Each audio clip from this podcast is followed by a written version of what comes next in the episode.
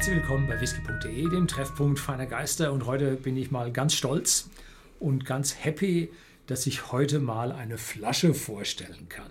Mhm. Was hast du denn da Schönes? Ja, ich habe den Horst Lüning Blended Malt Whisky. Eine selbst hergestellte und vor allem kreativ erzeugte äh, Flasche äh, Blended Malt Whisky. Äh, mit einer Karikatur von mir da drauf. Mhm. Ja, vielleicht erkennt man mich. Und äh, der ist aus dem Gedanken heraus entstanden, schon vor vielen Jahren, dass ich eigentlich mal einen Whisky herstellen möchte selber. Mhm. Und zwar jetzt nicht, wie wir bei whisky.de exklusiv, wie man bei uns im Shopsystem die Flaschen äh, dort findet, Whiskyfässer als Single Malt Whiskyfässer aussuchen, auswählen, zum Teil auch Single Cask dann auswählen, sondern dass wir einen Whisky haben, den ich kreativ nach meinen eigenen Geschmacksvorstellungen zusammengestellt habe. Mhm. Und äh, das war ein Prozess, der hat vor einigen Jahren mental angefangen. Dann ungefähr 2018 haben wir mal die ersten Fühler ausgestreckt. 2019 wurde es dann schon konkreter. Und dann im Laufe des Frühjahrs 2020 sind wir in die Pötte gekommen, sodass wir jetzt endlich diesen Whisky in der Flasche haben. Mhm. Ja, und ist jetzt letzte Woche gekommen und ich bin echt gespannt, äh, wie er denn ist. Ich habe ein bisschen mitgemacht bei den Final Samples auch mhm. und jetzt schauen wir mal, wie der ankommt. Also bin ich echt gespannt. Nicht vor allem, wie er bei euch da draußen ankommt, ja. was ihr dazu sagt. Was kann man denn erwarten bei dem Whisky? Was ist es denn für ein Whisky? Was haben wir denn so drin in der Flasche? Ja, also zuerst war es mir absolut wichtig, dass das jetzt nicht ein Whisky ist, der an allen Ecken und Enden gespart hat, sondern er hat die übliche Alkoholstärke von 46 Volumenprozenten. Er hat äh, keine Kühlfilterung. Er ist natürlich nicht gefärbt. Das war für mich alles ein Muss, selbst für einen Blended Malt. Mhm. Und ich wollte aber jetzt nicht so diesen totalen Sherry-Fass-Whisky haben, aber ich wollte einen kleinen Anteil Sherry-Fass-Whisky drin haben, damit er ein bisschen komplexer wird, ein bisschen tiefer wird, vielleicht auch ein bisschen fruchtiger wird. Ähm, und trotzdem sollte er ein Blended Malt Whisky bleiben, der so den ganz typischen Charakter der ja, der gesamten schottischen Whisky-Industrie im, äh, sagen wir mal, nicht zu sherryhaltigen Umfeld hat. Er sollte aber auch nicht so sein wie äh, ein normaler Blend, der also mit einem Haufen Grain Whisky aufgesprittet wird ähm, und dann am Ende vielleicht totale Bitterkeit zeigt, sondern nein, er sollte eine Mischung aus guten Single Malt Whiskys, also Malt Whiskys sein, die dann zusammen einen Blended Malt ergeben. Das ist also das Designziel von mir gewesen. Und es hat dann doch einige Iterationen gebraucht, mhm. bis es dann dahin gekommen ist, äh, wo wir jetzt angekommen sind. Mhm. So, er trägt also eine Jahreszahl. Wir hoffen, dass der Whisky gut ankommt, dass wir da also dann nochmal die nächste Charge dann rausbringen können. Er ist limitiert. Du hast die genaue Zahl, glaube ich. Wie viel sind es? Ja, 3000 Flaschen. Okay, er ist limitiert. Und dann schauen wir mal, wie wir da weiterkommen. Preislich, es gibt ihn nur bei uns im Shopsystem zu einem Preis von 34,90 Euro. Ist also im Bereich, äh, wo ihn sich jedermann leisten kann, der sich auch sonst für Single Malt Whisky interessiert. Das war also auch ein Designziel, dass wir hier nicht mit dem Preis nach oben irgendwo wegziehen und äh, nicht erreichbar bleiben. Das ist also ein Haufen mhm. Randbedingungen, die gar nicht so einfach sind einzuhalten. So, ist er jetzt Einsteiger geeignet oder für, für wen ist er so geeignet? Also wir, ich habe extra den Rauch weggelassen, damit er für, auch für die, die den Rauch nicht mögen, äh, Genieß, Genussmittel darstellt und ich sage, uh, das ist schon wieder ein Stinker. Also den habe ich weggelassen, er ist nicht rauchig.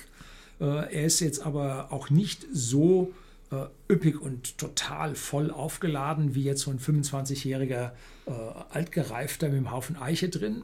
Das auch nicht. Er ist sowohl Einsteiger äh, geeignet als auch schon der Fortgeschrittene. Aber derjenige, der jetzt nach dem Spitzenleistung, nach dem Extravaganten sucht, das ist er natürlich nicht. Und das kann er auch zu einem Preis von 34,90 Euro nicht sein. Also es ist ein Einsteiger, ein, ein Whisky für einen Einsteiger, der sich aber wirklich mit Malt Whisky auseinandergesetzt, auseinandergesetzt hat. Also nicht der totale Novize, der irgendwo mhm. mal einen Whisky getrunken hat, sondern jemand, der schon weiß, äh, was Single Malt Whisky und Malt Whisky ist. Mhm. Das ist also so die okay. Theorie hinter dem Ganzen. Kann man so ein bisschen einordnen dann. Ja, ich habe jetzt hier ein bisschen so den Unwissenden gespielt. Ich wusste es natürlich vorher schon alles, aber die Fragen, die wären alle gekommen und ich habe sie für euch gestellt. Mhm. Vorsichtig sein, wir haben nicht so viel. so. Jetzt hast du vergessen, vorne das Kamerabild anzumachen. Ich hoffe, der steht jetzt gerade zur Kamera. Mhm.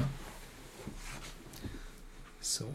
Mhm. Oh, oh, beste Whisky, den ich je hatte. Können wir ihn jetzt wirklich in die Whisky Day Awards mit reinnehmen oder wäre das, ich weiß nicht. Dann stinkt er. Man, dann stinkt er. Das kann man eigentlich nicht machen, so mit Eigenlob. Das kann man nicht bringen. bringen. Also, wenn der jetzt nicht in den Whisky Day Awards drin ist, dann haben wir ihn nicht reingenommen, weil wir können uns da nicht ja. selbst auf unser. Wir haben uns selbst einen Orden verliehen. Jetzt sag du mal was. Mhm. Ich kenn's ja, ich weiß ja. Ich war übrigens sehr erstaunt darüber, äh, dass der Whisky dadurch, dass er nach dem ganzen Sampling und der gesamten Auswahl hat er ja noch eine Marrying-Periode mhm. durchgemacht von sicherlich, ich sag mal, zwölf Wochen dürften es gewesen sein, wenn es gar 16 waren. Und da hat er aus meiner Sicht sogar noch ein Stückchen gewonnen. Ja, also, also er hat einen schönen Bourbon-Charakter, mit, ähm, aber eben, ich finde ihn mit sehr leicht Vanille, eher mehr Richtung Zitrusfrische und so, ja. Er hat für mich aber auch noch so ein bisschen was äh, Blumiges und eben auch so ein, so ein, so ein leicht fruchtig Sherry-artiges. Wobei ja. er nicht so richtig dunkle Früchte, sondern eher so leicht reife Früchte, bisschen frische Früchte. Kombiniert sich sehr schön mit dem äh, leichten Bourbon-Charakter. Also er riecht an der Stelle mhm. äh, tatsächlich wie ein, ein Potpourri aus verschiedenen Space Cidern mit einer leichten Highland-Note drin. Und damit es nicht ganz so äh, zitrusfruchtig frisch wird, haben wir noch ein bisschen Sherry mit drin. Ne? Mhm. Ich würde ihn, würd ihn mehr in die Highland-Richtung einordnen. Ja, also eher der Highlander mit einem leichten Sherry, äh, mit einem leichten Space Cider drin.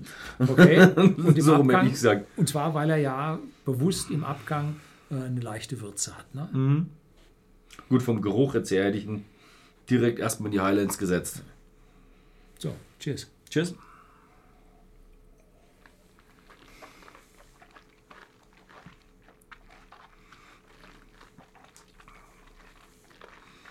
Mhm.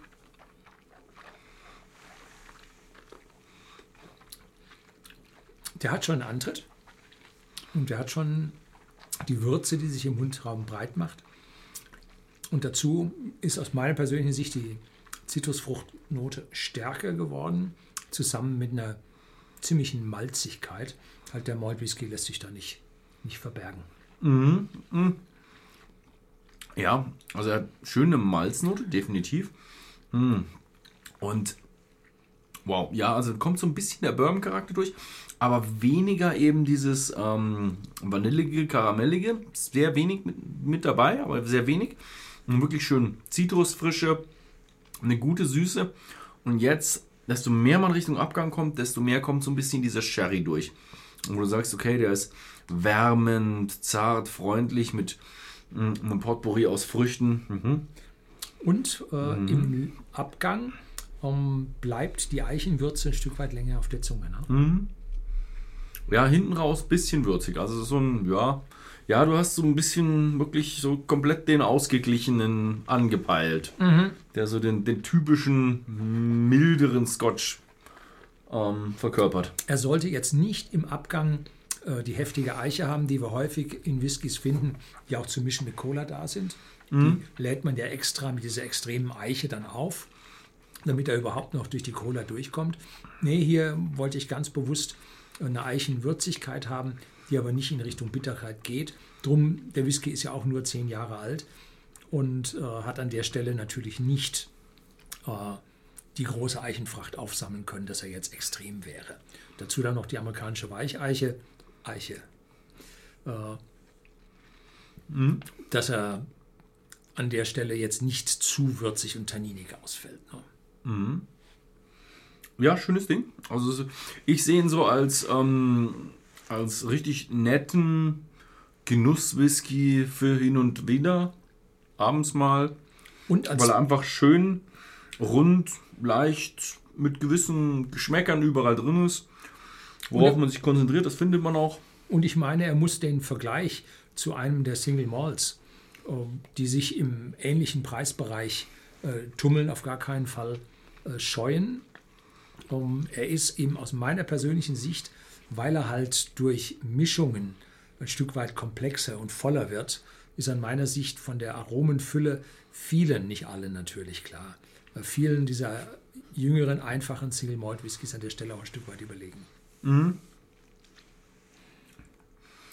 Ja, du hast halt immer ein bisschen mehr Möglichkeiten, Ja. wenn du ein wenn du ein Blended Malt Scotch Whisky machst. Weil wir haben es, glaube ich, am Ende draufgeschrieben, oder? Blended Malt Scotch Whisky. Wo steht's? Zehn Jahre Blended Malt Scotch Whisky. Mhm. Ja, das ist wirklich so wie so eine, wie so eine Zeitung mit Karikatur gemacht, ne? Mit Strichen und, und, den, und der Schrift, ne?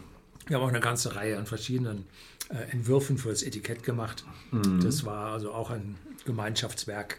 Und was mir auch wert war, dass man hinten drauf Geschmacksbeschreibungen draufschreibt, die sich ja viele, viele Hersteller sparen, weil sie sich entweder nicht trauen und sagen, ah, wenn er die mal gekauft hat, ist gut. Wenn er vorher was liest, was ihm nicht passt, äh, dann äh, stellt er sie vielleicht wieder weg. Die Flasche schreiben wir lieber nichts drauf.